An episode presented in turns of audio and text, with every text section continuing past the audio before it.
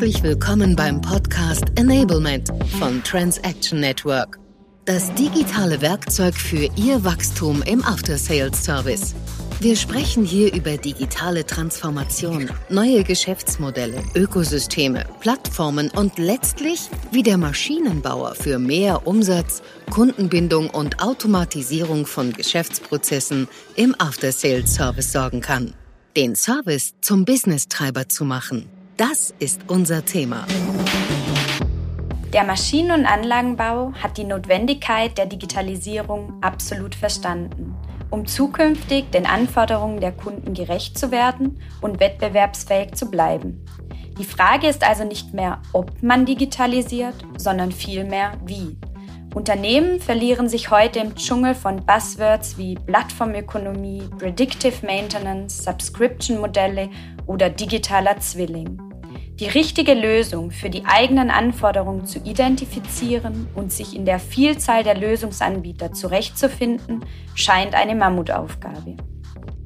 Mein Name ist Linda Grambau und ich möchte mich in unserem heutigen Enablement Podcast mit Gerd Barth, dem Geschäftsführer von Transaction Network, über diese scheinbare Mammutaufgabe unterhalten, rund um das Wie. Wie beginnt der Maschine- und Anlagenbauer mit der Digitalisierung im Service? Hallo Gerd. Du begleitest schon seit vielen Jahren Kunden im Maschine- und Anlagebau auf dem Weg der Digitalisierung. Kannst du dir erklären, warum sich so viele Unternehmen schwer tun in der Umsetzung von Digitalisierungsmaßnahmen? Wo liegt denn aus deiner Sicht die größte Hürde und Herausforderung? Hallo Linda. Hey, schön, dass wir heute mal zusammen einen Podcast machen für unsere Zuhörer. Deine Frage ist, äh, ist eine sehr gute Frage.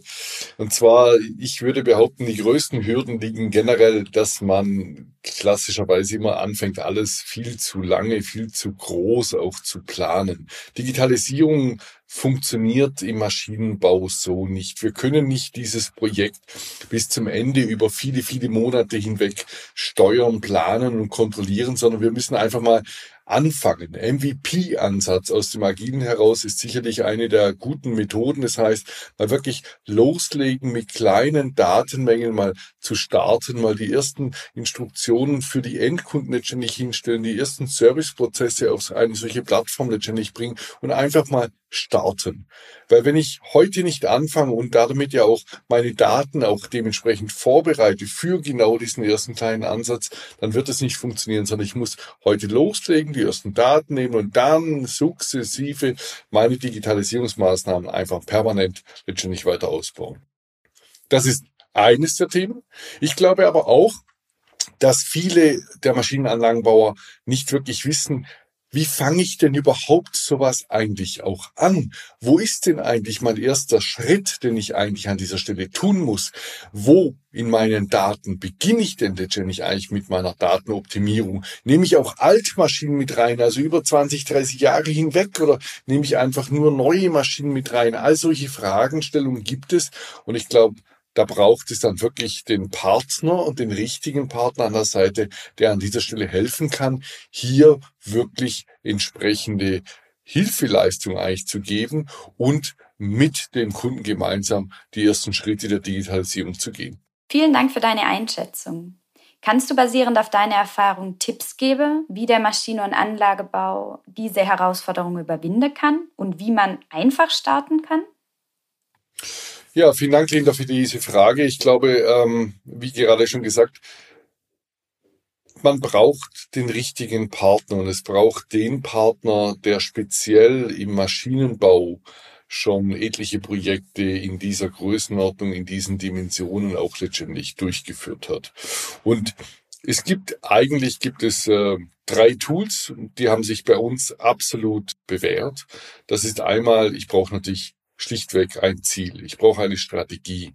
Die Frage, was will ich denn eigentlich überhaupt erreichen da draußen? Wie kann ich meine internen Prozesse denn überhaupt optimieren? Wie kann ich die Zusammenarbeit mit meinem Kunden steigern? Wie kann ich ein Ökosystem letztendlich aufbauen? Wie kann ich den Service nach vorne bringen? Wie kann ich den Service als zentrales Element meines Unternehmens nach vorne stellen? All diese Fragen gehören in eine Strategie.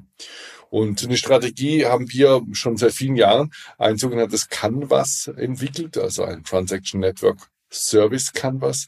Und wir machen das sehr, sehr gut mit, in, in, Zusammenarbeit dann wirklich mit dem Kunden. Wir gehen da rein in relativ kurzen Sequenzen. Das heißt, genau genommen in zwei Tagen bringen wir eine komplette Strategie letztendlich auf die Beine gestellt.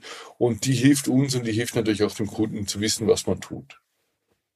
Wenn wir eine Strategie haben, dann ist eigentlich der zweite Case, den man an dieser Stelle sehr, sehr gut machen kann, dann wirklich eine Mehrwertanalyse nicht einfach nur blind äh, drauf loslaufen. Natürlich, ich muss loslegen, das ist das, was ich vorhin gesagt habe. Aber das heißt ja dennoch nicht, dass ich das blind tue, sondern ich muss es mit einer Mehrwertanalyse tun. Das heißt, ich einfach einen Business Case mal rechnen. Mal wirklich zu sagen, hey, welche Dimensionen haben wir denn eigentlich im Bereich der Kosten? Welche Dimensionen haben wir im Bereich der Nutzen? Äh, welche Zeit äh, legen wir an? Drei Jahre, fünf Jahre, zwei Jahre? Und welche Risiken haben wir eigentlich dabei zu betrachten? Und insbesondere im Business Case haben wir ich finde, ganz tolle Excel aufgebaut, die einfach so auch mit äh, viele Fragestellungen daherkommt. Es sind so ungefähr 20 Fragestellungen zu dem ganzen Thema Umsatz. Es sind dann ungefähr 15 Fragestellungen zu, zu dem ganzen Thema interne Prozess- und Prozessoptimierung letztendlich beibringen, um damit auch die richtigen Dimensionen zu haben. Und dann beginnt durchaus auch so ein Business Case, das sich rechnet.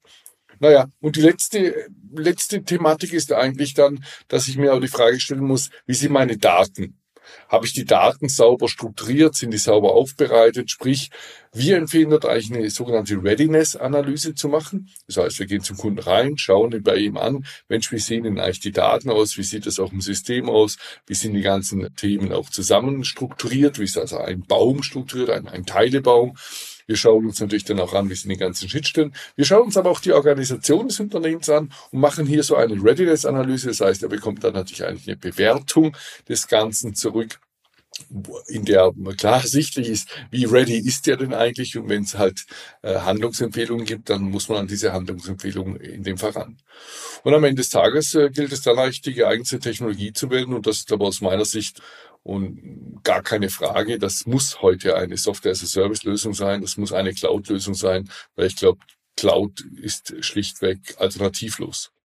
Der Punkt der Auswahl geeigneter Technologie ist interessant. Aus den vielen Gesprächen, die ich mit Kunden führe, habe ich das Gefühl, dass es zunehmend schwieriger wird, sich im Dschungel an Lösungsanbieter zurechtzufinden und die richtige Wahl zu treffen. Worauf sollte man deiner Ansicht nach den Fokus setzen? In der Tat, das ist eine ganz, ganz schwierige Situation für unsere Kunden. Sie sind äh, teilweise völlig überfordert mit der Auswahl des richtigen Lösungsanbieters. Es ist aber auch unglaublich, wie viele Lösungsanbieter da draußen behaupten, sie hätten eine Plattform oder sie hätten eine Kundenplattform und am Ende des Tages sind sie aber dennoch sehr, sehr weit weg. Sie haben vielleicht irgendwo die Möglichkeit, dem Kunden einen Zugang zu geben zu, zu einzelnen gesonderten Informationen, aber ein, ein zentrales System, eine zentrale Plattform, in der ich alle Informationen und Prozesse zu meinem Kunden bringe, indem ich ein Ökosystem schaffe. Das sind wirklich nur wenige. Meines Wissens sind es gerade mal vier, fünf Anbieter im Markt, die überhaupt eine solche Plattform letztendlich äh, zur Verfügung stellen. Und hier natürlich den richtigen zu finden, das ist unglaublich schwierig. Es, es geht schon los. Sag mal, der, der klassische Maschinenbauer äh, läuft los und sagt, ich brauche einen Ersatzteilkatalog. Ja, das ist richtig. Man braucht einen Ersatzteilkatalog auf einer Plattform. Aber nur der Ersatzteilkatalog ist sicherlich etwas zu gering. Es braucht den Job dazu, es braucht den Service dazu, es braucht das Ticket dazu. Ich brauche ganzheitlich verzahnte Prozesse dazu. Und hier letztendlich die richtige Matrix zu machen, das ist absolut sehr, sehr schwer. Und ich würde heute jedem Kunden zuerst mal empfehlen, nicht unbedingt nach Technologie, nach Feature zuerst mal zu schauen, sondern zuerst mal zu sagen, was kann denn dieser Produktanbieter, was kann der Partner, was kann er mir denn leisten? Welche Expertise bringt er denn überhaupt mit an Markt? Weil wenn der Partner Ihnen das nicht leisten kann, dass er sie begleitet auf dem Weg, zum Beispiel eines Rollouts, wenn er nicht mit ihnen mitgeht und mit ihnen diese Plattform auch an ihre Kunden bringt, dann werden sie am Ende des Tages nicht erfolgreich sein. Nur durch das Hinstellen einer, einer Technologie wird es nicht funktionieren. Wir müssen die Menschen mit auf diese Reise letztendlich nehmen. Und dementsprechend brauche ich einen Partner mit Expertise. Ich brauche aber auch eine Technologie, und jetzt kommt sie dann in einem zweiten Schritt, die mir die Möglichkeit bietet, eben ein Service Plattform aufzubauen, den Service auch nach vorne zu stellen, den Service zu einem Business-Treiber werden zu lassen und ein Ökosystem aufzubauen, in dem ein Kunde reingeht und letztendlich positiv gefangen ist, so dass er wirklich alles nur innerhalb dieser Plattform tut, weil dann werden wir auch unsere wirtschaftlichen Ziele ein Stück weit erreichen. Und das geschieht eben, indem ich das genauso tue. Nehmen wir einmal an, ein Kunde ist diese ersten Schritte, die du jetzt genannt hast, bereits gegangen, hat eine klare Strategie definiert, der Mehrwert analysiert und auch die richtige Technologie ausgewählt. Das allein reicht jedoch noch nicht für den Erfolg. Was kannst du abschließend noch für Tipps geben, wie die Umsetzung und der langfristige Erfolg sichergestellt werden können? Ich glaube, der größte Tipp, den man hier an dieser Stelle mitgeben kann, ist schlicht und einfach eine, eine sogenannte schrittweise Implementierung. Und damit meine ich gar nicht technologisch, sondern ich muss mich selbst als Unternehmen schrittweise auf so eine Plattform, auf die Umsetzung von neuen Prozessen, auf diese Prozessveränderung mitnehmen. Und ich muss aber auch meine Kunden ein Stück weit schrittweise mitnehmen. Das heißt, es macht keinen Sinn, sofort mit IoT zum Beispiel anzufangen. Ich sehe unglaublich viele Maschinenbauer da draußen, die sagen sofort, das Wichtigste ist, äh, Daten zu sammeln von den Maschinen und daraus äh, IoT-Anwendungen zu machen. Okay, und was ist der Business-Nutzen dahinter? Also was tue ich denn mit diesen Daten? Wir können Condition Monitoring machen, ja, das ist nett, das ist schön, aber was lese ich denn aus diesen Daten heraus? Und genau solche Fragestellungen erreiche ich eben erst dann, wenn ich eigentlich andersrum beginne.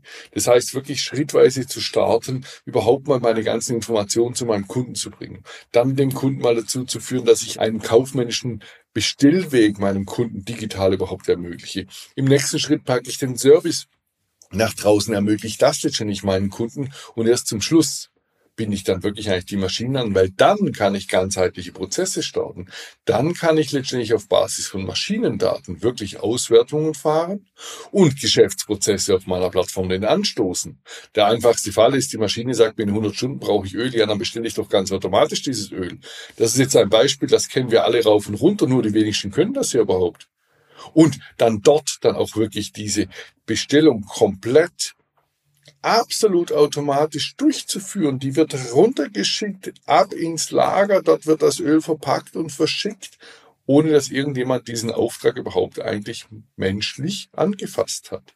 Das sind doch dann nachher am Ende des Tages die Optimierungen im Backoffice, die dann uns ja auch letztendlich helfen, gegen Fachkräftemangel definitiv, um letztendlich dann auch wirklich Zeit zu haben für die richtigen Servicefälle. Aber jetzt schweife ich ab, weil es ging ja eigentlich um die schrittweise Implementierung. Es ging darum, was kann man letztendlich für Tipps geben. Das ist auf jeden Fall einer. Und diese schrittweise Implementierung, die gilt es auch für den Rollout.